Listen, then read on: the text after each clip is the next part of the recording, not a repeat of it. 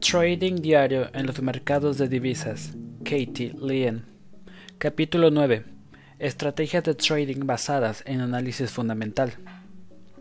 Seleccionar el par más fuerte. Al hacer trading de divisas, muchos traders cometen el error de formarse una opinión de solo una moneda específica, sin tener en cuenta los puntos fuertes y débiles relativos de ambas monedas del par en que hacen trading. En el mercado de divisas, desatender las condiciones económicas externas tiene el potencial de perjudicar mucho la rentabilidad de una transacción, así como de aumentar la probabilidad de sufrir pérdidas. Al hacer trading contra una economía fuerte hay más probabilidades de fracasar. La moneda que desea usted negociar podría terminar comportándose de manera muy distinta a lo que pensaba, dejándole atascado fuerte a una moneda que probablemente se aprecie. De manera similar, también hay mayores probabilidades de que la otra moneda se fortalezca. Encontrar pares que reflejen una relación entre una economía fuerte y una débil es una buena estrategia al intentar lograr el máximo de beneficios. Un ejemplo es el del 22 de marzo de 2005. La Reserva Federal aumentó su protección del riesgo de inflación en la publicación de su Comité de Mercado Abierto. Junto con esto, una serie de datos económicos positivos sobre la economía estadounidense apuntaló la fortaleza del dólar. Si bien ese punto probablemente se habría podido obtener ganancia con cualquier posición larga, en algunos de los pares la apreciación del dólar era mucho más permanente y significativa que en otros. Por ejemplo, tras el ajetreo inicial, la libra mostró un rebote en las semanas posteriores a la reunión de la Fed, mientras que el yen se depreció por un periodo de tiempo más largo. La razón es que en ese momento la economía británica había estado demostrando un nivel constante y notable de crecimiento económico, que después del frenesí compulsivo alrededor del dólar, le ayudó a recuperar terreno firme en cuestión de unas cuantas semanas. En la figura 9.1 se puede ver el rebote de la libra británica con respecto al dólar. Después de marcar un suelo de 1.8595, el 28 de marzo el par comenzó a regresar a su nivel previo al anuncio del FONC de 1.9200 en las siguientes tres semanas. Por otra parte, el yen japonés sufrió una depreciación a lo largo de un periodo de tiempo mucho más largo, con un continuo movimiento ascendente del par dólar-yen hasta bien entrado el mes de abril. En la figura 9.2 se puede ver la cotización.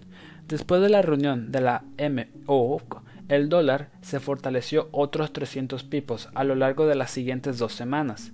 Parte de las razones que explican estas diferencias de movimientos es que los observadores del mercado no tenían mucha fe en la economía japonesa, que había estado esforzándose por salir de la recesión y no mostraba signos de una expansión económica positiva. En consecuencia, la fortaleza del dólar tuvo un efecto mucho mayor y una mayor capacidad de permanencia en el caso del yen, que ya estaba en dificultades, a diferencia de la libra británica, que ya había mostrado un comportamiento constante y sólido. Por supuesto, son muy importantes los tipos de interés como otros sucesos políticos de gran importancia, pero al ponderar dos transacciones igual de atractivas, encontrar el par en que se relacionan una economía fuerte y una débil pueden ofrecer mejores oportunidades de éxito. Examinar los cruces de las principales monedas durante este periodo muestra otra manera de usar el conocimiento de la fortaleza de diferentes pares para aumentar la rentabilidad. Por ejemplo, véase la figura 9.3 y 9.4. Tras la reunión del FONC el 22 de marzo de 22, tanto los pares dólar australiano yen como euro yen tuvieron una alta actividad, pero el dólar australiano yen rebotó mucho más rápido que el euro yen. Una de las razones de esto puede haber sido la relación entre una economía fuerte y una débil. La economía de la eurozona tuvo un crecimiento muy lento en 2003-2004 y parte del 2005. Por otra parte, Australia tuvo mucho mejores resultados y a lo largo de 2004 y la primera mitad de 2005 ofreció uno de los tipos de interés más altos del mundo industrializado. Como resultado, y como se ve en la figura 9.3, este par rebotó mucho más rápido que el euro-yen tras la reunión del FONC, por eso, al buscar hacer una buena transacción, es importante tener en mente los pares en los que se relacionan una economía fuerte y una débil. Carry Trade apalancado. La estrategia de Carry Trade apalancado es una de las favoritas de los hedge funds y, y bancos de inversión globales de gran tamaño. Es la macrotransacción global por esencia. En pocas palabras, el carry trade consiste en colocar posiciones largas o comprar una moneda de alto rendimiento y vender o colocar posiciones cortas de una moneda de bajo rendimiento. Los especuladores más em, impetuosos dejarán sin cobertura la exposición al tipo de cambio, lo que significa que apuestan a que la moneda de alto rendimiento se va a apalancar después de ganar el diferencial de tipos de interés entre dos monedas. Para quienes cubren la, exposición al tipo de cambio, aunque los diferenciales de tipo de interés tienden a ser pequeños, en la escala de 1 al 5%, si los trades hacen un apalancamiento de 5 o 10 a 1, pueden llegar a sacar interesantes beneficios.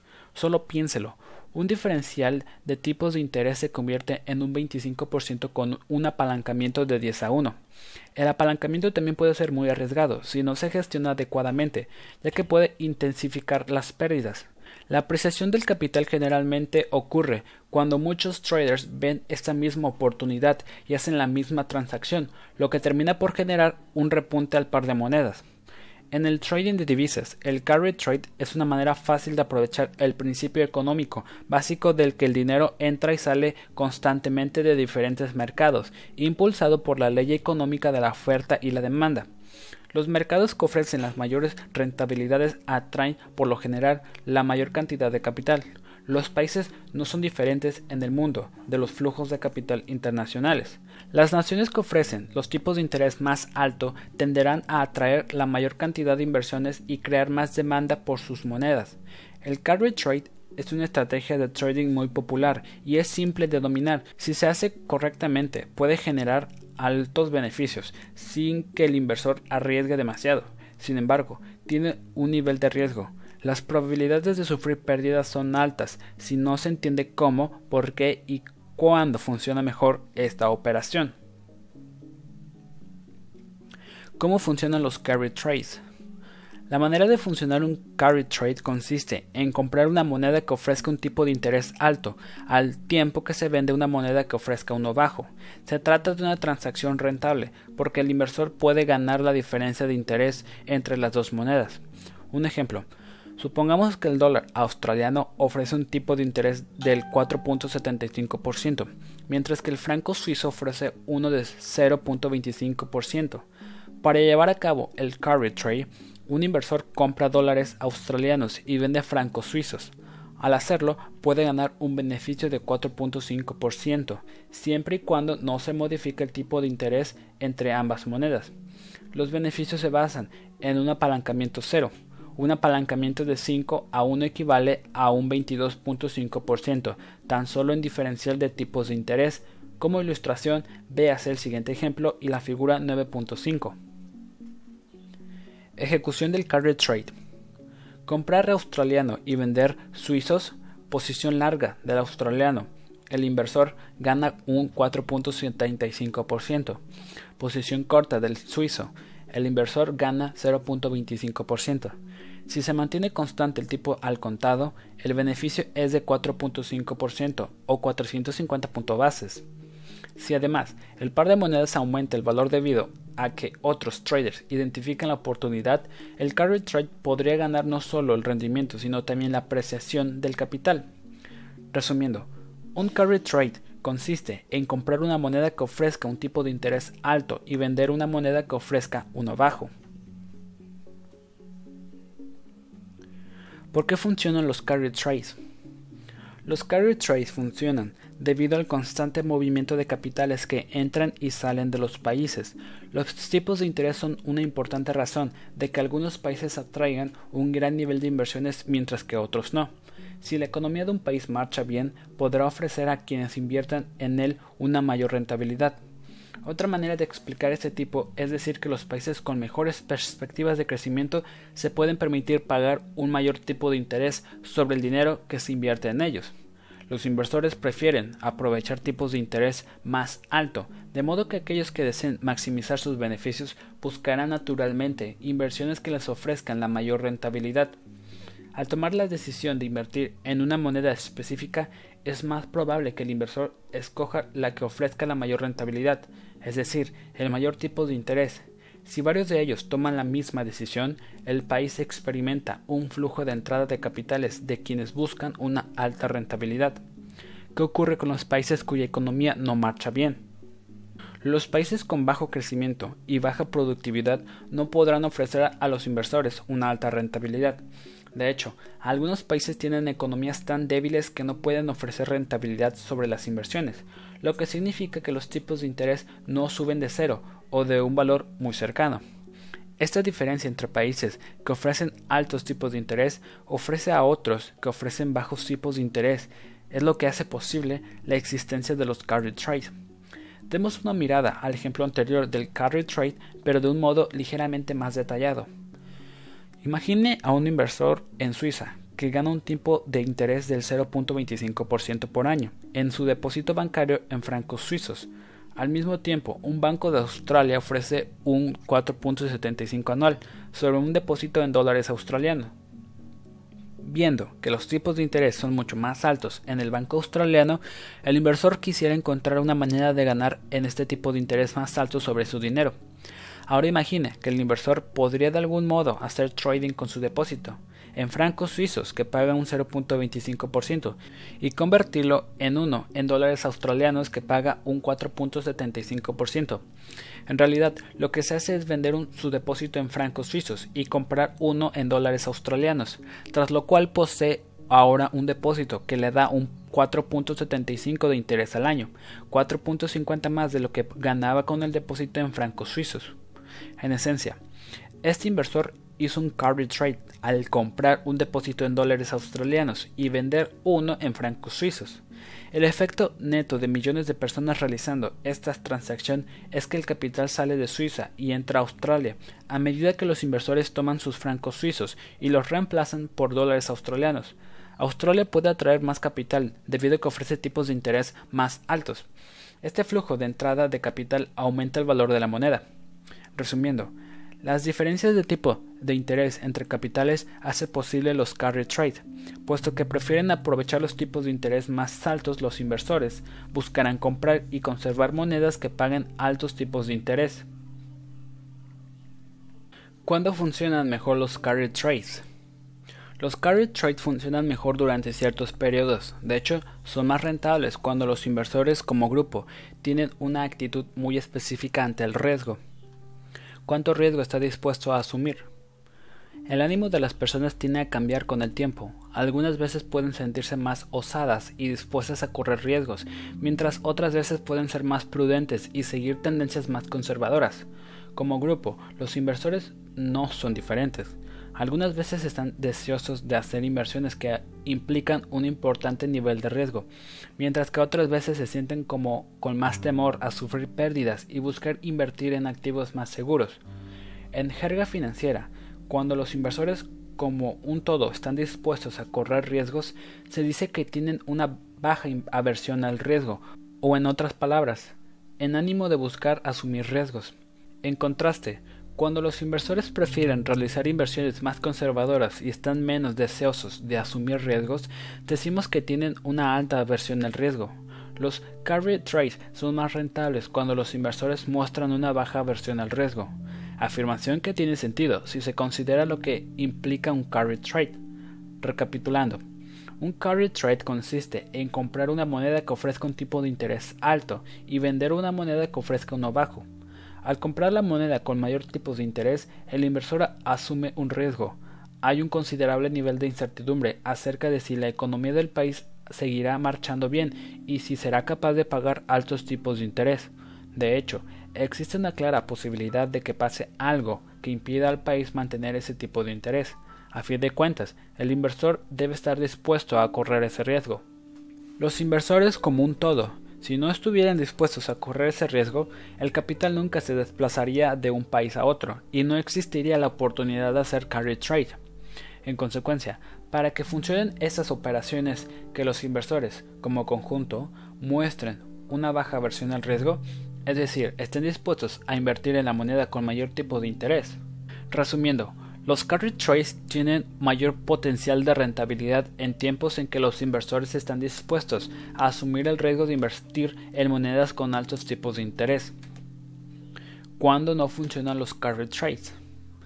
Hasta ahora hemos visto que un carry trade funciona mejor cuando los inversores muestran una baja versión del riesgo. ¿Qué ocurre cuando su ánimo es de alta versión al riesgo? Los carry trades son menos rentables cuando los inversores muestran una alta versión al riesgo. En esos casos, como grupo están menos dispuestos a correr riesgos con sus inversiones, por lo que estarán menos inclinados a invertir en monedas más arriesgadas, que ofrecen mayores tipos de interés. En lugar de ello, preferirán poner su dinero en monedas seguras que pagan menores tipos de interés, lo que equivaldría a hacer exactamente lo opuesto a un carry trade. En otras palabras, los inversores compran las monedas que tienen menor tipo de interés y venden las que tienen mayor tipo de interés. Volviendo a nuestro ejemplo anterior, supongamos que el inversor repentinamente se, siente incómodo teniendo un depósito en una moneda extranjera, el dólar australiano Ahora, en lugar de buscar un tipo de interés alto, está más interesado en proteger su inversión. Como resultado, cambia sus dólares australianos por francos suizos, que le son más familiares y le dan una sensación de seguridad. El efecto neto de millones de personas realizando esta transacción es que el capital sale de Australia y entra a Suiza a medida que los inversores toman sus dólares australianos y los reemplazan por francos suizos. Esta alta versión del riesgo de los inversores hará que Suiza atraiga más capital debido a la seguridad que ofrece su moneda, a pesar de sus bajos tipos de interés. Este flujo de entrada de capital aumenta el valor del franco suizo. Resumiendo, los carry trades tienen una menor rentabilidad en tiempos que los inversores están poco dispuestos a asumir el riesgo de invertir en monedas con altos tipos de interés. Importancia de la aversión al riesgo. Por lo general, los carry trades serán rentables cuando los inversores muestren una baja aversión al riesgo y no lo serán en caso contrario. En consecuencia, antes de colocar un carry trade es esencial estar al tanto del ambiente del riesgo y de cuándo éste cambia. El aumento de la versión al riesgo es por lo general beneficioso para las monedas que tienen tipos de interés bajos. En algunas ocasiones, el ánimo de, los inversores cambiará rápidamente, es decir, su deseo de realizar transacciones arriesgadas puede cambiar radicalmente de un momento al otro. A menudo, estos cambios son causados por acontecimientos globales importantes. Cuando la aversión al riesgo de los inversores aumenta rápidamente, normalmente se trata de una gran entrada de flujo de capitales a monedas seguras que tienen tipos de intereses bajos.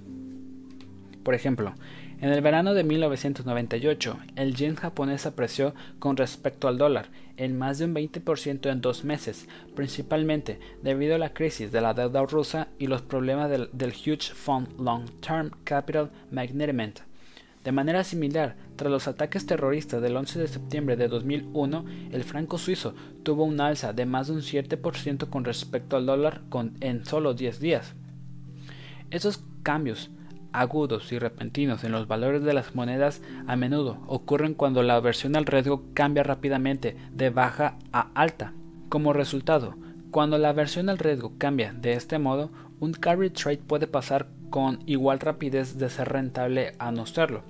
A la inversa, cuando la versión de los inversores al riesgo pasa de alta a baja, los carry trades se vuelven más rentables, como se detalla en la figura 9.8. ¿Cómo se puede saber si el conjunto de los inversores tiene una versión al riesgo alta o baja? Lamentablemente es difícil medir la versión de los inversores al riesgo con un solo indicador.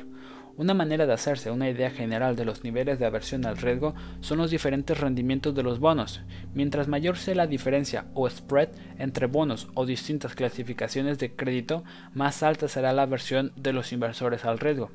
Los rendimientos de los bonos se pueden encontrar en la mayoría de los periódicos financieros. Además, varios bancos grandes han desarrollado sus propias formas de medir la aversión al riesgo. Otros factores a tener en cuenta al pensar en hacer un carry trade. Si bien la aversión al riesgo es uno de los elementos más importantes que se deben considerar antes de hacer un carry trade, no es el único. Los siguientes son otros aspectos que es necesario tener en cuenta. Apreciación de la moneda que tiene un tipo de interés bajo.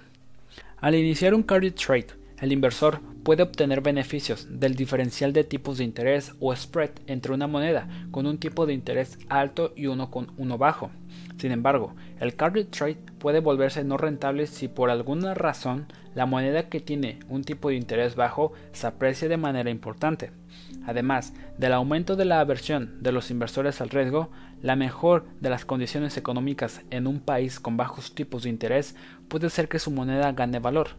Un carry trade ideal se realiza con una moneda con un bajo tipo de interés cuya economía es débil y tiene bajas expectativas de crecimiento. Sin embargo, si la economía tuviera perspectivas de mejorar, el país podría ser capaz de ofrecer a los inversores una mayor rentabilidad a través de los tipos de interés más altos. Si ocurriera eso, los inversores podrán aprovechar esos tipos de interés más altos invirtiendo en francos suizos, como se ve en la figura 9.7, una apreciación del franco suizo afectaría negativamente la rentabilidad del carry trade entre dólares australianos y francos suizos. Para dar otro ejemplo, esta misma secuencia de sucesos puede estar ocurriendo en la actualidad con el yen japonés. Debido a su tipo de interés en cero, el yen japonés ha sido durante mucho tiempo una moneda de bajo tipo de interés ideal para realizar carry trade. Sin embargo, esto puede estar cambiando. Últimamente, un mayor optimismo acerca de la economía japonesa ha generado un aumento de la actividad en el mercado de valores japoneses. La mayor demanda de los inversores de acciones y monedas japonesas ha hecho que el yen gane valor, lo que afecta negativamente la rentabilidad del carry trade, como la del dólar australiano versus el yen japonés. Si los inversores siguen comprando yenes, el yen carry trade será cada vez menos rentable. Esto ilustra el hecho de que cuando la moneda de bajo tipo de interés de un carry trade gana valor afecta negativamente la rentabilidad de la operación. Mm. Balanzas comerciales. Las balanzas comerciales de los países también pueden afectar la rentabilidad de un carry trade. Hemos visto que cuando los inversores tienen una baja aversión al riesgo, el capital se desplazará desde la moneda con bajo tipo de interés a la que tiene uno alto. Sin embargo, no siempre sucede esto. Para comprender por qué, piénsese en la situación de Estados Unidos, que tradicionalmente ha tenido bajos tipos de interés y sin embargo atrae la aversión de otros países incluso cuando los inversores tienen baja aversión al riesgo. ¿Por qué? La respuesta es que Estados Unidos tiene un enorme déficit comercial, déficit que puede ser financiado por otros países. Independientemente de los tipos de interés que ofrezca, Estados Unidos atrae flujos de capital para financiar su déficit comercial. El objetivo de este ejemplo es mostrar que incluso cuando los inversores tienen una baja aversión al riesgo, la existencia de grandes desequilibrios comerciales puede ser que gane valor una moneda que tiene bajos tipos de interés, y cuando la moneda de bajo tipo de interés de un carry trade gana valor, afecta negativamente la rentabilidad de la operación. Horizonte de tiempo. En general, un carry trade es una estrategia de largo plazo, antes de iniciar un carry trade, el inversor deberá estar dispuesto a comprometerse con un horizonte de tiempo de al menos seis meses, lo que ayuda a asegurar que la operación no se verá afectada por el ruido de los movimientos de precios de corto plazo de las monedas. Además, no utilizar un apalancamiento excesivo para los carry trades permitirá que los traders mantengan sus posiciones durante más tiempo y que se enfrenten mejor a las fluctuaciones del mercado, al no detenerse la operación debido a un stop. Resumiendo, los inversores de carry trades deben ser conscientes de factores como la apreciación de la moneda, las balanzas comerciales y el horizonte de tiempo antes de hacer una operación de este tipo. Cualquiera o la totalidad de estos factores puede hacer que un carry trade aparentemente rentable se vuelva no rentable. Estrategia de trading basada en análisis fundamental mantenerse al día con los acontecimientos macroeconómicos. Los traders de corto plazo se concentran solo en la noticia económica de la semana y la manera en la que afectará sus actividades diarias de trading. Esto funciona bien para muchos traders, pero es también importante no perder de vista los macroacontecimientos importantes que puedan estar fraguándose en la economía o en el mundo. La razón es que los acontecimientos macroeconómicos de gran escala producirán importantes movimientos en los mercados. Su efecto va más allá de un simple cambio de precios por un día o dos, ya que dependiendo de su dimensión y alcance, tienen el potencial de modificar la percepción desde el punto fundamental por meses o incluso años. Sucesos tales como guerras, incertidumbre, políticas, desastres naturales y reuniones internacionales de gran nivel son tan potentes debido a su irregularidad que tienen importantes efectos físicos y psicológicos en el mercado de divisas. Estos acontecimientos pueden hacer que las monedas aprecien o deprecien radicalmente, por lo que mantenerse atentos a ellos, comprender la dirección subyacente del sentido del mercado antes y después de que ocurran y anticiparse a ellos puede dar muchos beneficios, o al menos puede ayudar a prevenir pérdidas importantes. Sepa cuándo ocurren acontecimientos importantes.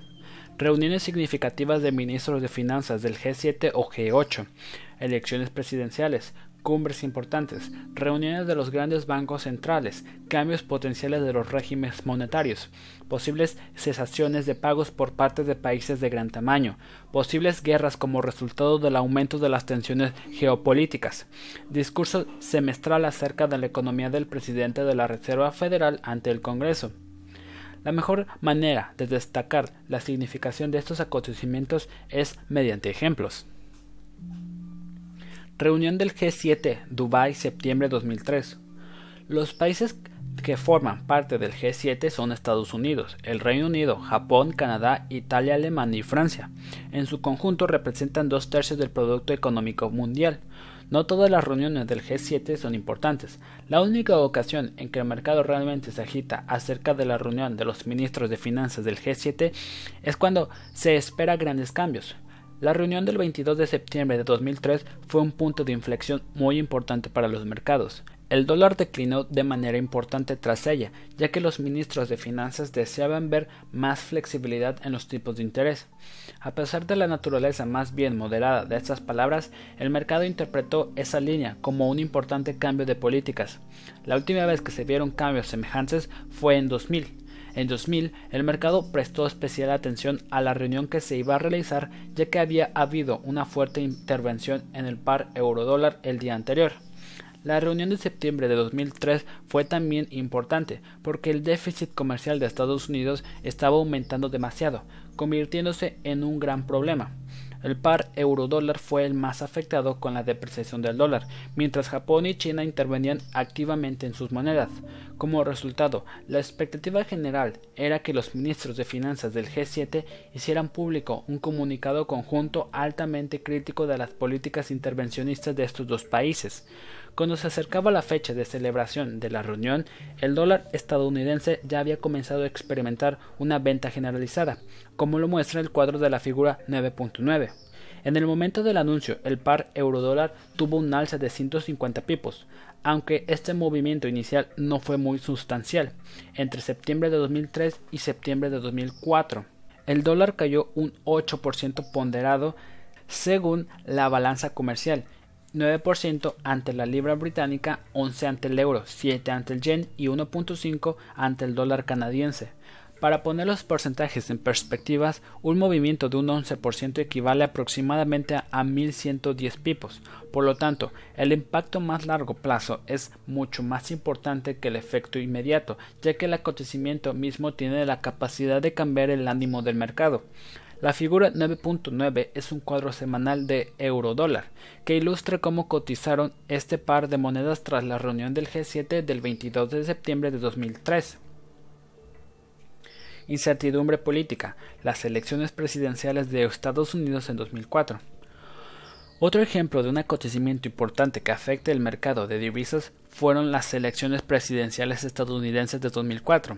En general, la inestabilidad política genera una percepción de inestabilidad sobre las monedas. Las disputas elecciones presidenciales de noviembre de 2004, junto con las diferencias de postura de los candidatos acerca del creciente déficit presupuestario, generaron una tendencia general a la baja del dólar. El sentimiento se intensificó aún más con la falsa de apoyo internacional al presidente en funciones George Washington por su decisión de derrocar a Saddam Hussein. En consecuencia, en las tres semanas previas a las elecciones, el euro subió 600 pipos ante el dólar de Estados Unidos. Como se puede ver en la figura 9.10, la victoria de Bush se venía venir cada vez con más claridad y más tarde se confirmó lo que hizo que el dólar tuviera una venta generalizada ante las monedas principales, ya que el mercado proyectaba que probablemente se mantendría el statu quo.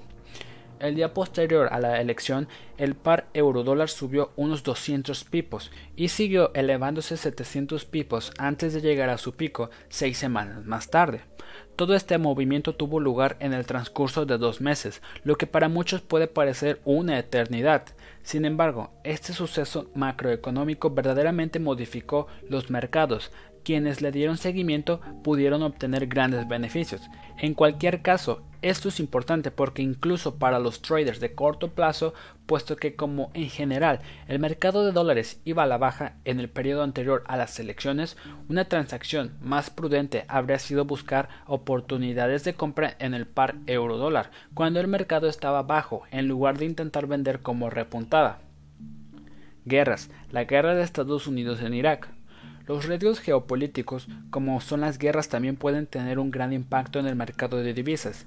La figura 9.11 muestra que entre diciembre de 2002 y febrero de 2003, el dólar se depreció en un 9% ante el franco suizo, en los meses previos a la invasión de Irak. El dólar se vendió rápido porque la guerra misma fue increíblemente impopular entre la comunidad internacional. El franco suizo fue una de las principales monedas en beneficiarse debido a la neutralidad y fama de refugio seguro del país. Entre febrero y marzo el mercado comenzó a creer que la guerra inevitable se convertiría en una victoria rápida y decisiva para los Estados Unidos, de modo que comenzó a desplegar el trade de guerra. Finalmente, esto se produjo un repunte de un 3% en el par dólar contra el franco, a medida que los inversores salían de sus posiciones cortas en dólares. Cada uno de estos sucesos generó movimientos de gran escala en los mercados de divisas, lo que los convierte en acontecimientos a lo que todo trader debe estar atento. Mantenerse al día con ellos puede ayudar a tomar decisiones más inteligentes y evitar salir perjudicados por las incertidumbres que puedan estar fraugándose en segundo plano. La mayoría de los economistas, analistas de divisas y la comunidad internacional en general hablan de estos sucesos y los debaten con varios meses de anticipación. El mundo cambia y los traders de divisas deben de estar preparados. La cotización de los commodities como indicador anticipado. Las commodities, particularmente el oro y el petróleo, tienen un vínculo sustancial con el mercado de divisas. En consecuencia, comprender la naturaleza de la relación entre ellas y las monedas puede ayudar a los traders a evaluar el riesgo, proyectar cambios en los precios y entender el nivel de exposición. Incluso si las commodities pueden parecer un concepto totalmente ajeno, estos dos recursos tienden a moverse en base a factores fundamentales similares que afectan a los mercados de divisas. Como hemos visto anteriormente, existen cuatro monedas principales que están especialmente vinculadas a los commodities, el dólar australiano, el dólar canadiense, el dólar neolandés y el franco suizo tienen sólidas correlaciones con los precios del oro. Las reservas naturales de oro y las leyes monetarias de estos países se reflejan en estos países con movimientos muy evidentes. El canadiense también tiene a moverse con una cierta línea con los precios del petróleo. Sin embargo, la conexión en este caso mucho es más complicada y cambiante. Cada moneda tiene una correlación y una razón específica de por qué sus acciones reflejan también las cotizaciones de las commodities. Conocer los aspectos fundamentales que existen tras estos movimientos, su dirección y la solidez del paralelismo puede ser una manera eficaz de descubrir las tendencias en ambos mercados.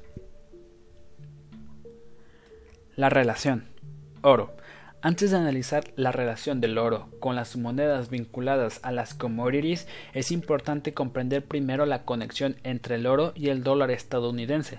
Aunque Estados Unidos es el segundo productor mundial, en el que los precios del oro repunten no producirá una apreciación del dólar. En realidad, cuando el dólar baja, el oro tiene a subir y viceversa. Este comportamiento aparentemente ilógico es una consecuencia de la percepción que los inversores tienen acerca del oro. En tiempos geopolíticos inestables, los traders tienden a huir del dólar y recurrir al oro como refugio seguro de sus inversiones.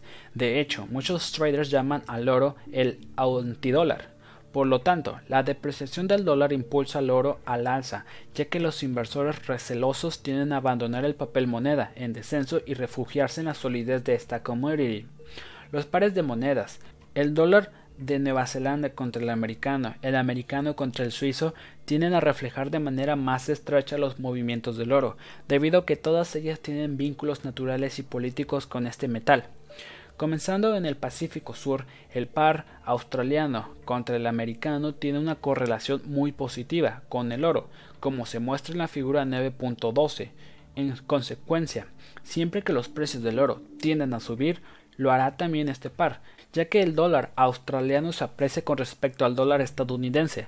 La razón de esta relación es que Australia es el tercer productor mundial de oro, exportando cerca de 5 mil millones de dólares al año por este concepto. Debido a esto, el par de monedas amplifica por dos los efectos de los precios del oro. Si la inestabilidad causa un aumento en los precios, probablemente será indicio de que el dólar ya ha comenzado a depreciarse. El par sufrirá entonces más presiones a la baja a medida que los importadores de oro demanden más moneda australiana para cubrir los mayores costes.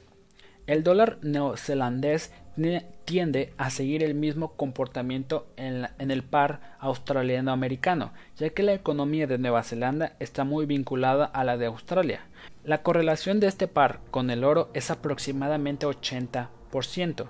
El par canadiense con el americano tiene una correlación incluso mayor con los precios del oro, 0.84, causada en gran parte por razones analógicas a las del vínculo del australiano.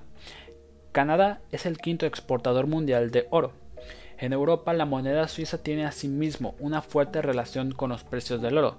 La correlación de 0.88 del par suizo contra el americano con el metal es causada por diferentes razones que en los casos de Nueva Zelanda, Australia y Canadá.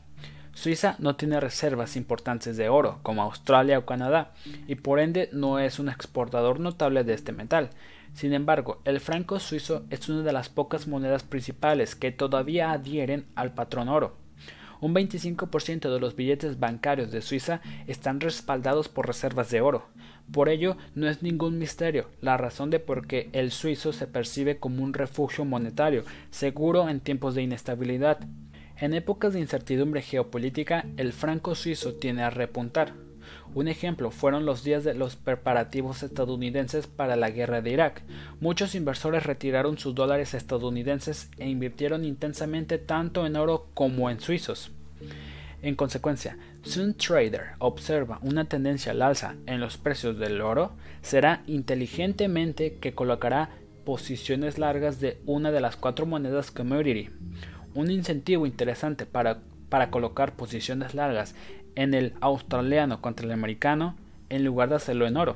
Es la capacidad de expresar el mismo ánimo pero poder ganar un carry positivo. Por lo general, el oro es un sólido indicador del panorama general en los mercados de metales.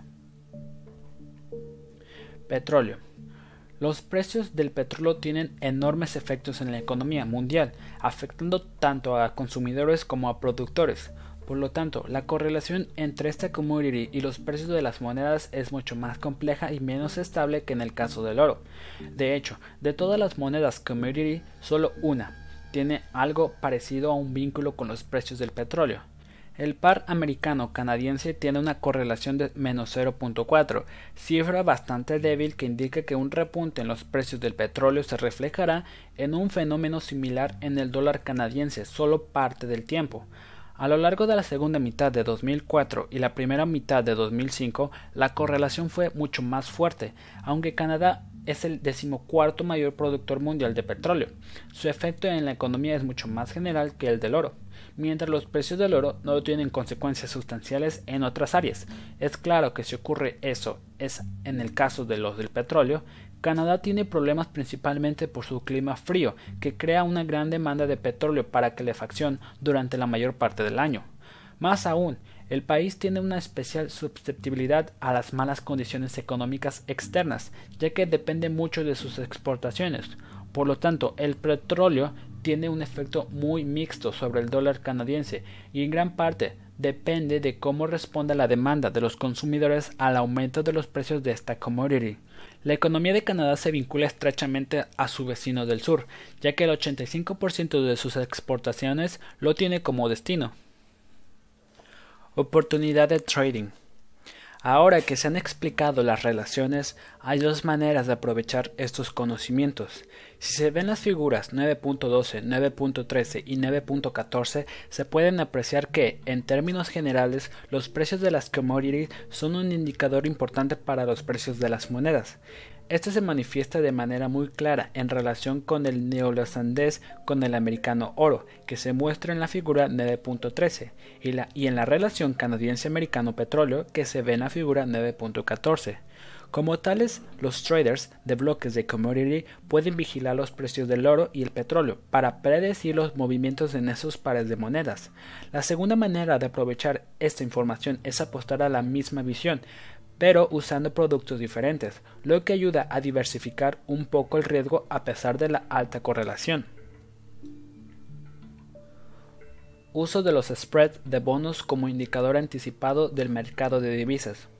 Cualquier trader puede atestiguar que los tipos de interés son parte integral de las decisiones de inversión, que pueden impulsar a los mercados en cualquier dirección. Las decisiones de los tipos del FONG son la segunda información económica que más mueve los mercados de divisas. Tras los datos de desempleo, los efectos de los cambios en los tipos de interés no solo tienen implicaciones de corto plazo, sino también consecuencias de largo plazo en estos mercados. La decisión de un banco central sobre un tipo de interés puede afectar a más de un par en el mercado de divisas, ya que éste se encuentra muy interrelacionado. Los instrumentos de renta fija basados en diferenciales de rendimiento, como los tipos de oferta interbancaria de Londres y los rendimientos de bono a 10 años, se pueden usar como indicadores importantes de los movimientos de los pares de monedas. En el mercado de divisas, un diferencial de tipos de interés es la diferencia entre el tipo de interés de una moneda base menos el tipo de interés de la moneda cotizada. Cada día, a las 5 pm hora del este, el cierre del día para los mercados de divisas se pagan o reciben fondos para ajustar las diferencias entre tipos de interés. Comprender la correlación entre los diferenciales de tipos de interés y los pares de moneda puede llegar a ser muy rentable.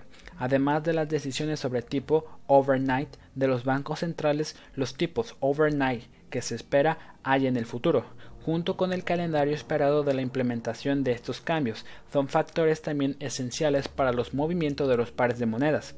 La razón de que esto funcione así es que la mayoría de los inversores extranjeros buscan rendimientos. Los grandes bancos de inversión, los huge funds y los inversores institucionales tienen la capacidad en términos de capital de acceder a los mercados globales, por lo tanto, desplazan activamente fondos desde activos de bajo rendimiento a activos con mayores rendimientos. Diferenciales de tipos de interés, indicador anticipado, indicador coincidente o indicador resegado. Puesto que la mayor parte de los traders de divisas tienen en cuenta los diferenciales de tipos de interés pasados y futuros a la hora de tomar decisiones de inversión, teóricamente debería haber alguna correlación entre las diferencias de rendimiento y la cotización de los pares de divisas. Sin embargo, precede la cotización de los pares de moneda las decisiones sobre los tipos de interés, o más bien es que estas últimas afectan a la cotización de los pares? Los indicadores anticipados son aquellos que predicen acontecimientos futuros. Los indicadores coincidentes varían cuando estos acontecimientos ocurren y los indicadores resegados son aquellos que siguen un suceso después de ocurrido. Por ejemplo, si los diferenciales de tipo de interés predicen los precios futuros de un par de monedas, se dirá que son sus indicadores anticipados. Si los diferenciales de tipo de interés son un indicador anticipado coincidente o resegado de los precios del par de monedas dependerá de cuánto les importa a los traders la relación entre los precios actuales y los precios futuros. Suponiendo que los mercados funcionan con eficiencia, si a los traders de divisas les importa solamente los tipos de interés actuales y no los futuros, se podría esperar una relación coincidente. En cambio, si se consideran los tipos de interés tanto actuales como futuros, se podría esperar que los diferenciales de tipos de interés fueran un indicador anticipado de los precios futuros de las divisas. La regla general es que cuando el spread de rendimientos aumenta en favor de cierta moneda, ésta tenderá a apreciarse con respecto a las demás. Por ejemplo, si el rendimiento actual de bonos del Tesoro australiano a 10 años es de 5.50 y el del Tesoro estadounidense es de 2%, el spread entre ellos sería de 350 puntos base a favor de Australia. Si Australia aumentara sus tipos de interés en 25 puntos base y el rendimiento del bono del Tesoro a 10 años se apreciara en un 5.75%, el nuevo spread de los rendimientos sería de 375 puntos base en favor de Australia.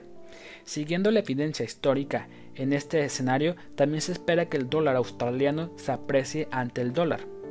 Tras un estudio de tres años de datos empíricos, desde enero de 2002 a finales de enero 2005, concluimos que los diferenciales de tipos de interés tienden a ser un indicador anticipado de los pares de monedas. Las figuras 9.15, .16 y .17 son representaciones gráficas de esta conclusión. Las cifras muestran tres ejemplos de pares de monedas en que los spread de bonos tienen la más clara correlación anticipada como se podría esperar del hecho de que los traders toman en consideración una variedad de información, además de los tipos de interés, la correlación, aunque buena, no es perfecta. En general, el análisis de diferenciales de tipos de interés parece funcionar mejor a lo largo de un periodo de tiempo más extendido.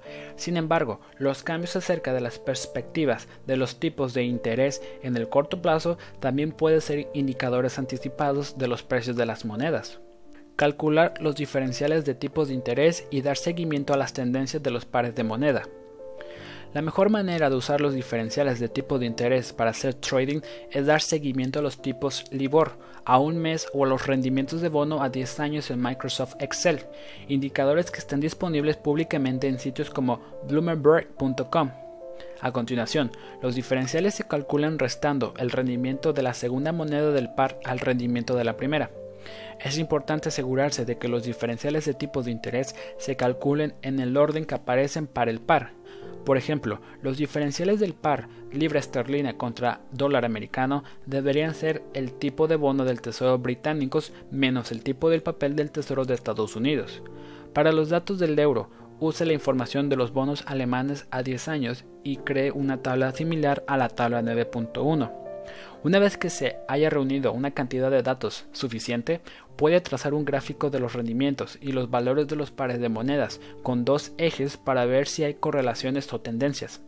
Los gráficos que se muestran como ejemplo en las figuras 9.15, .16 y .17 usan los datos y precios del par de monedas en el eje X y los diferenciales de tipos de interés en dos gráficos en el eje Y.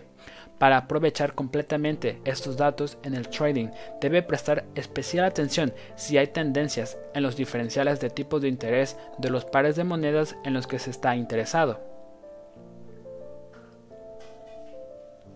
Estrategia de trading basada en análisis fundamental, risk reversals. Los risk reversals son una útil herramienta basada en análisis fundamental que puede agregar a su conjunto de indicadores para hacer trading. Uno de los puntos débiles del trading de divisas es la falta de datos de volumen e indicadores adecuados para medir el estado de ánimo del mercado. El único informe disponible acerca del posicionamiento es el informe de compromiso de los traders, publicado por la Commodity Futures Trading Commission. Sin embargo, se publica tres días después de hechas las mediciones. Una alternativa útil es usar reversiones del riesgo, entregadas en tiempo real en el complemento o plugin de noticias de Forex Capital Markets, bajo opciones, como indicamos en el capítulo 7. Un risk reversal consiste en un par de opciones para la misma moneda. En base a la paridad de venta-compra, las opciones muy fuera del dinero, far out the money, con el mismo vencimiento y precio de ejercicio deberían tener la misma volatilidad implícita. Sin embargo, en realidad eso no es así. El estado de ánimo se expresa en las volatilidades, lo que hace de los tricks reversals una buena herramienta para medirlo. Una cifra fuertemente a favor de los calls por encima, las puts, indica que hay mayor demanda de compras de que ventas. Lo mismo ocurre en la dirección opuesta. Una cifra muy a favor de los puts por encima de las calls indica que se hay preferencia por vender opciones como resultado de la mayor demanda. Si los trade reversals son cercanos a cero, es una señal de que hay indecisión entre las tendencias al alza y a la baja y de que no hay preferencias claras en los mercados. ¿Qué aspecto tiene la tabla de risk reversals? En el capítulo 7 mostramos una tabla de risk reversals, pero queremos describirla nuevamente para asegurarnos de que se han comprendido bien. Se muestran las abreviaturas para cada una de las opciones y como se indicó, la mayoría de los risk reversals son cercanos a cero, lo que indica que no hay una disposición o preferencia significativa. Sin embargo, para el dólar contra el yen, los risk reversals de largo plazo indican que el mercado está favoreciendo fuertemente calls sobre yenes y puts sobre dólares. ¿Cómo puedo usar esta información? Para facilitar la creación de gráficos y su seguimiento usamos enteros positivos y negativos para los premiums de opciones de compra y venta, respectivamente en la figura 9.18.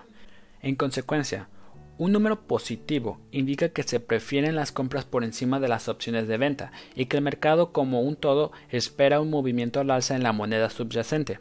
De manera similar, un número indicativo muestra que se prefieren las opciones de venta por encima de las compras y que el mercado está esperando un movimiento a la baja en la moneda subyacente. Si se usan prudentemente los risk reversals son una, son una, herramienta valiosa al evaluar el posicionamiento del mercado, si bien las señales generadas por el sistema de reversión del riesgo no serán completamente precisas. Puede indicar cuándo el mercado tiene al alza o a la baja, los risk reversals se vuelven bastante importantes cuando los valores están en niveles extremos. Identificamos los niveles extremos como una desviación estándar más o menos el risk reversal medio. Cuando los risk reversals están en estos niveles, dan signos en contrario, lo que indica que un par de monedas se está comprando o vendiendo en exceso debido al estado de ánimo del mercado. El indicador se percibe como una señal en contrario, porque cuando el mercado completo esté posicionado para un alza en una moneda dada, se hace mucho más difícil que ésta tenga un repunte y mucho más fácil que tenga una baja. Como reacción a noticias o acontecimientos negativos. Como resultado, una cifra fuertemente negativa implica condiciones de exceso de venta, mientras que una cifra muy positiva implicaría condiciones de sobrecompra. Aunque las señales de compra o venta producidas por las reversiones del riesgo no son perfectas, pueden entregar información adicional para tomar decisiones de trading. Ejemplos. Nuestro primer ejemplo de el eurodólar se muestra en la figura 9.18. Se puede ver visualmente que los risks reversals de delta 25 han sido un indicador anticipado para la cotización del par eurodólar. Cuando las reversiones del riesgo cayeron a menos 1.39 el 30 de septiembre, era una señal de que el mercado tenía un fuerte sesgo a la baja. Este demostró ser un indicador fiable en contrario, de lo que terminó siendo un rebote de 300 pipos en el eurodólar en el transcurso de nueve días.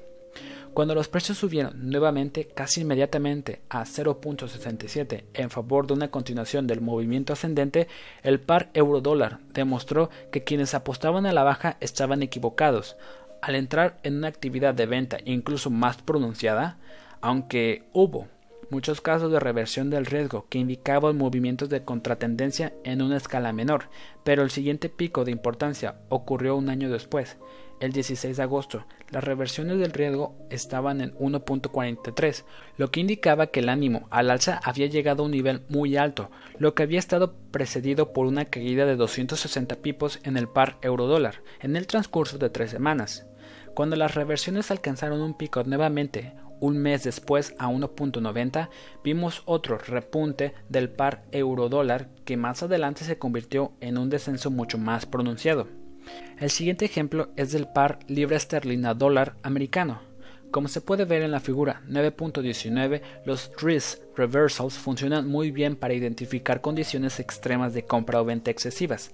Se agregaron al gráfico de la libra contra el americano los niveles de venta, para ver con mayor claridad cómo se pueden utilizar los risk reversals para predecir los cambios del mercado, puesto que carecemos de datos de precios y volumen para darnos una noción de dónde se posiciona el mercado, los risk reversals pueden ayudarnos a tomar el pulso de ánimo general del mercado. Uso de las volatilidades de las opciones para medir la oportunidad de los movimientos del mercado. El uso de las volatilidades de las opciones para medir el compás de los movimientos del contado del mercado de divisas es un tema que tratamos brevemente en el capítulo 7. puesto que es una estrategia muy útil, favorita de los profesionales de los hedge funds, ciertamente merece una explicación detallada. La volatilidad implícita se puede definir como una medida de la fluctuación esperada de la moneda a lo largo de un periodo de tiempo, en base a las fluctuaciones de los precios pasados. Normalmente se calcula tomando la desviación estándar anual histórica de los cambios diarios en los precios. Los precios futuros ayudan a determinar la volatilidad implícita, que se usa para calcular los premiums de las opciones. Aunque esto suena bastante complicado, su aplicación no lo es. Básicamente, las volatilidades de las opciones miden el tipo y la magnitud del precio de una moneda a lo largo de un periodo de tiempo dado, en base a las fluctuaciones históricas. En consecuencia, si el rango de trading del par euro-dólar se redujera de 100 a 60 pipos y permaneciera en este nivel durante dos semanas, con toda probabilidad la volatilidad de corto plazo también se reduciría, en comparación con la volatilidad de largo plazo en el mismo periodo de tiempo. Reglas. Como pauta general existen dos sencillas reglas. La primera es que si las volatilidades de opciones de corto plazo son significativamente menores que las de largo plazo, se podría esperar una ruptura, aunque su dirección no es definida por esta regla.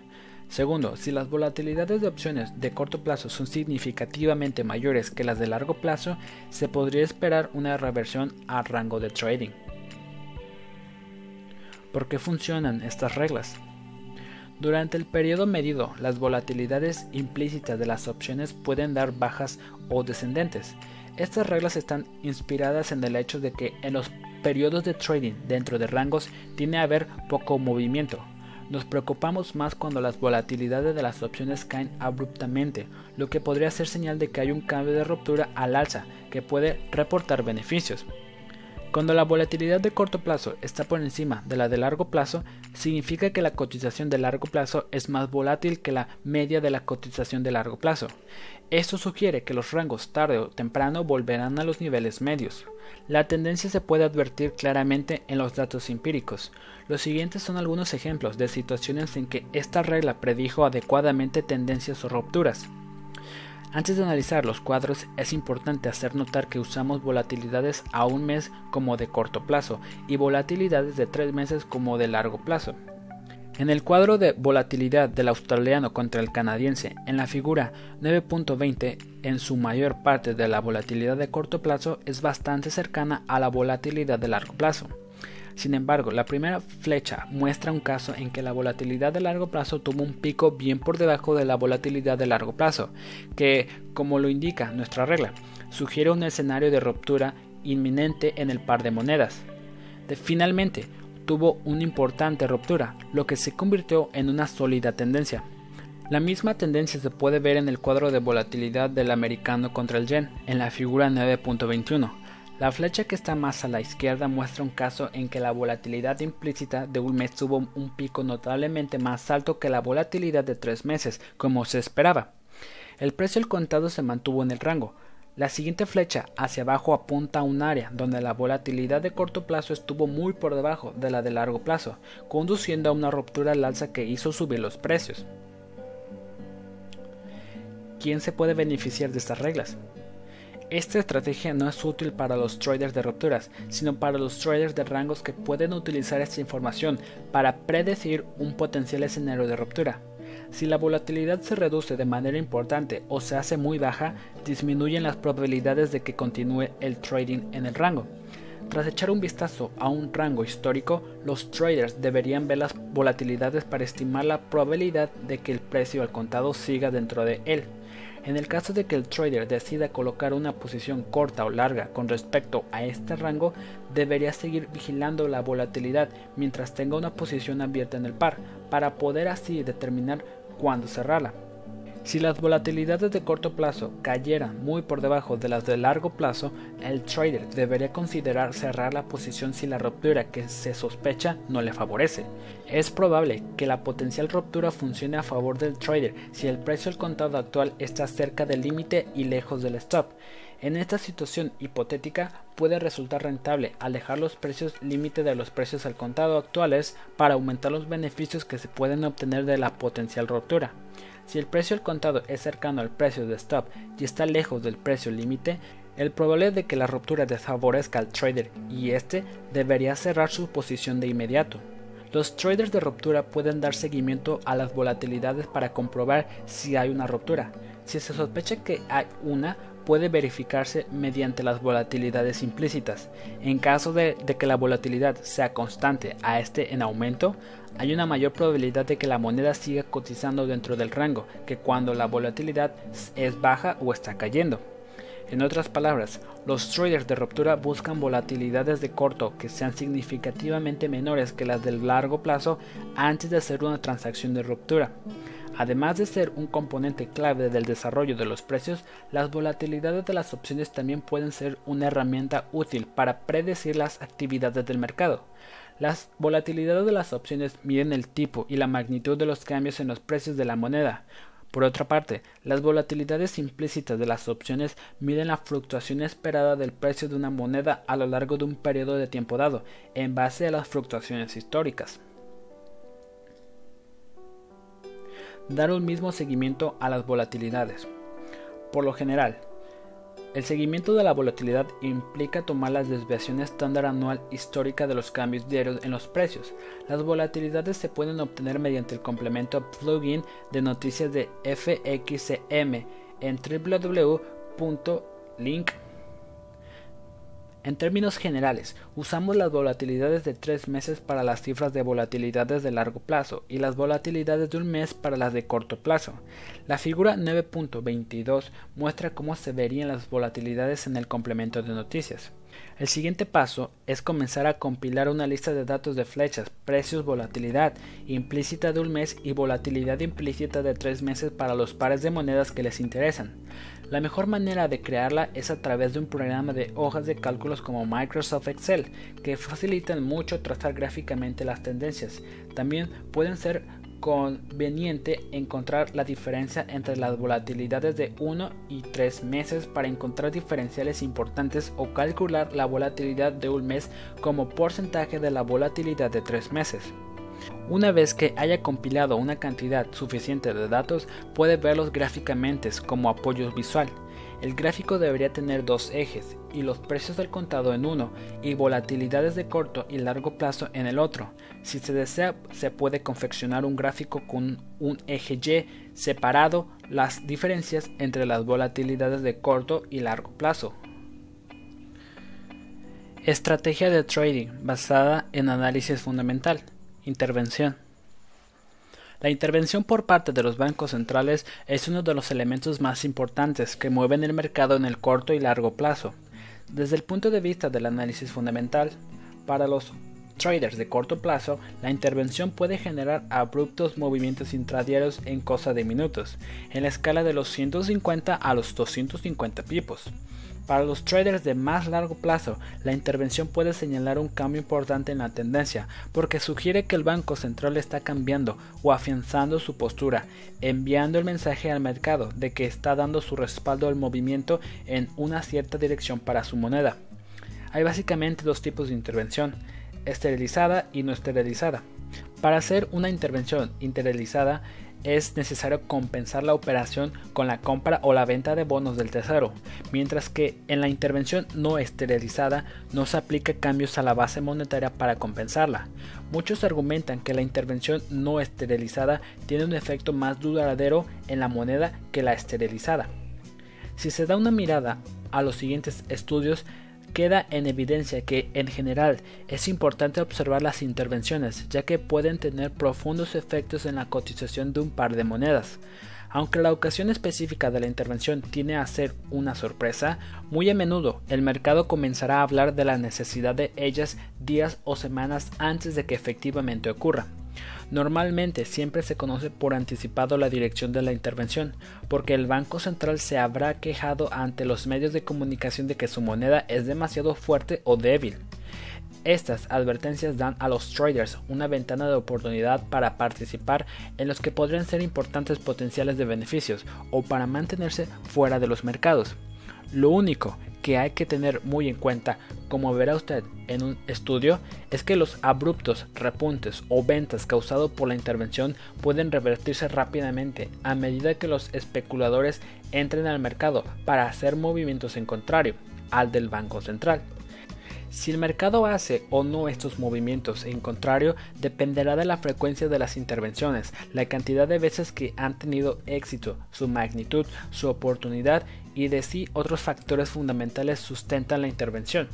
Sin embargo, en general, las intervenciones son mucho más comunes en las monedas de los mercados emergentes que en las del G7, ya que en países como Tailandia, Malasia y Corea del Sur necesitan evitar que sus monedas se aprecien a un punto tal que puedan significar un obstáculo para la recuperación de la economía y reducir la competitividad de las exportaciones del país. Lo poco común de las intervenciones en los países del G7 hace que sean aún más significativas. Japón. El mayor culpable de la intervención de los, en los mercados del G7 en los últimos años ha sido el Banco de Japón.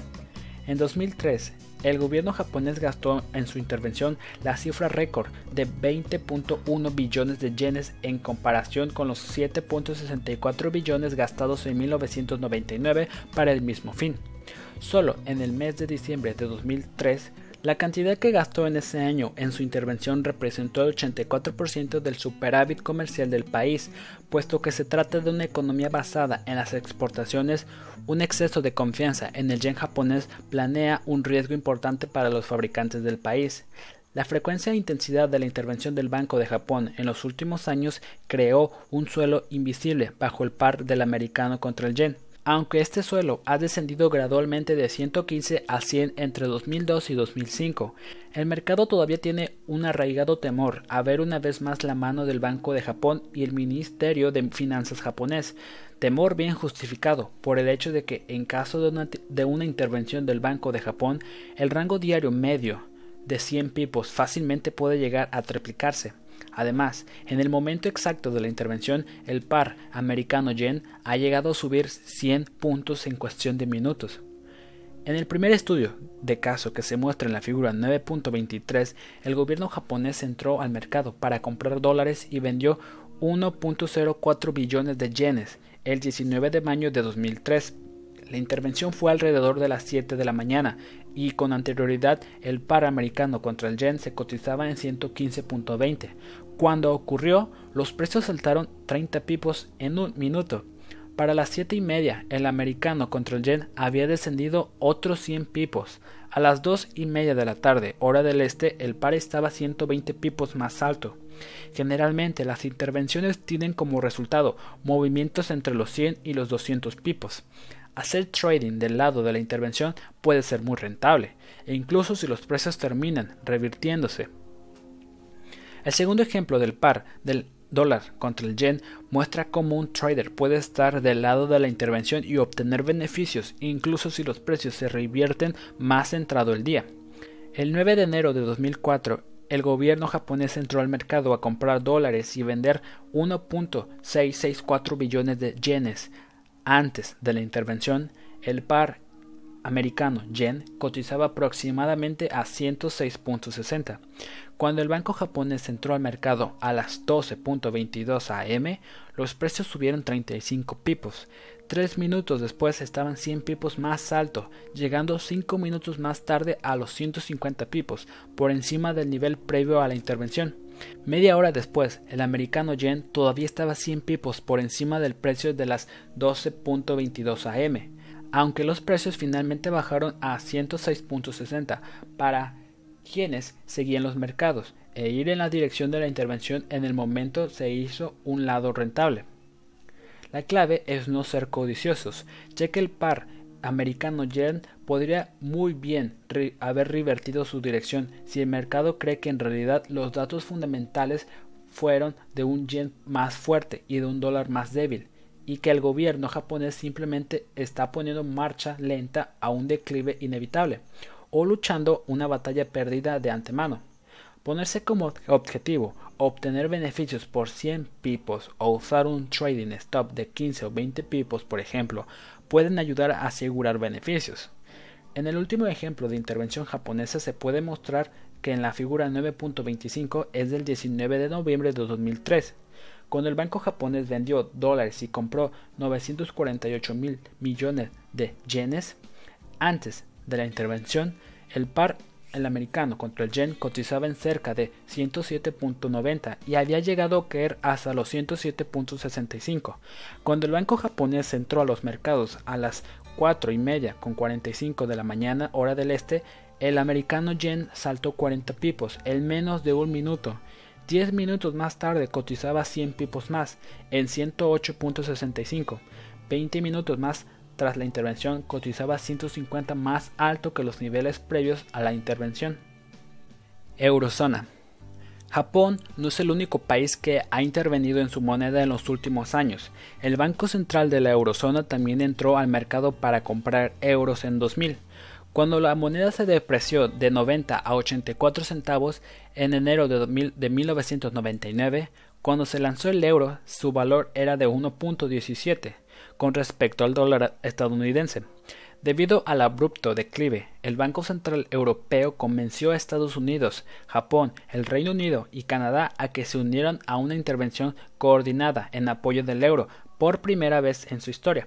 La eurozona estaba preocupada por el hecho de que al mercado le faltaba confianza en su nueva moneda, pero también temía que su descenso aumentara el coste de las importaciones de petróleo a la región. Con unos precios de la energía en sus niveles más altos en 10 años, la fuerte dependencia europea de las importaciones petroleras necesitaba una moneda más fuerte. Estados Unidos aceptó, aceptó, ayudar en la intervención porque comprar euros y vender dólares le ayudaba a elevar el valor de las importaciones europeas y a paliar la financiación de su déficit comercial, que estaba en aumento. Tokio se unió a la iniciativa porque estaba cada vez más preocupado de que un euro más débil se convirtiera en una amenaza a sus propias exportaciones. Aunque el Banco Central Europeo no hizo públicos detalles sobre la magnitud de su intervención, la Reserva Federal informó la compra de 1.500 millones de euros a nombre del Banco Central Europeo. A pesar de que la intervención misma tomó al mercado por sorpresa, el Banco Central Europeo dio una buena cantidad de advertencias al mercado a través de numerosas declaraciones de apoyo verbal a las autoridades de la Unión Europea. Esto habría dado a los traders una oportunidad de comprar euros previendo la intervención o evitar tomar posiciones cortas del par euro-dólar. La figura 9.26 muestra la cotización del par euro-dólar el día de la intervención. Lamentablemente no hay datos detallados de septiembre de 2000, pero en el cuadro diario podemos ver que el día en que el Banco Central intervino el euro, con la ayuda de sus socios comerciales, el par euro-dólar tenía un rango alto-bajo de más de 400 pipos. Si bien las intervenciones no ocurren a menudo, es una estrategia de trading muy importante, ya que cada vez que ocurren los movimientos de precios son sustanciales. Para los traders, la intervención tiene implicaciones principales. 1. Tratar de anticiparse la intervención. Use las advertencias coordinadas de las autoridades de los bancos centrales como señales de una posible intervención. El suelo invisible creado por el gobierno japonés dio a quienes apostaban al alza del par americano-yen una buena cantidad de oportunidades de aprovechar mínimos de corto plazo. 2. Evitar las transacciones que pueden ir en contra a la intervención. Entre nosotros siempre habrá quienes prefieren jugar en contrario, pero hacerlo ante una intervención es demasiado arriesgado, aunque a veces puede ser rentable. Un golpe interventor por parte de un banco central fácilmente puede generar un abrupto movimiento de 100 a 150 pipos en el par de monedas activando órdenes de stop y exacerbando el movimiento. 3. Usar stops cuando haya riesgo de intervención. Puesto que el mercado funciona a las 24 horas, la intervención puede ocurrir en cualquier momento del día, aunque siempre debería introducirse stops a la plataforma de trading inmediatamente después de activar la orden de entrada.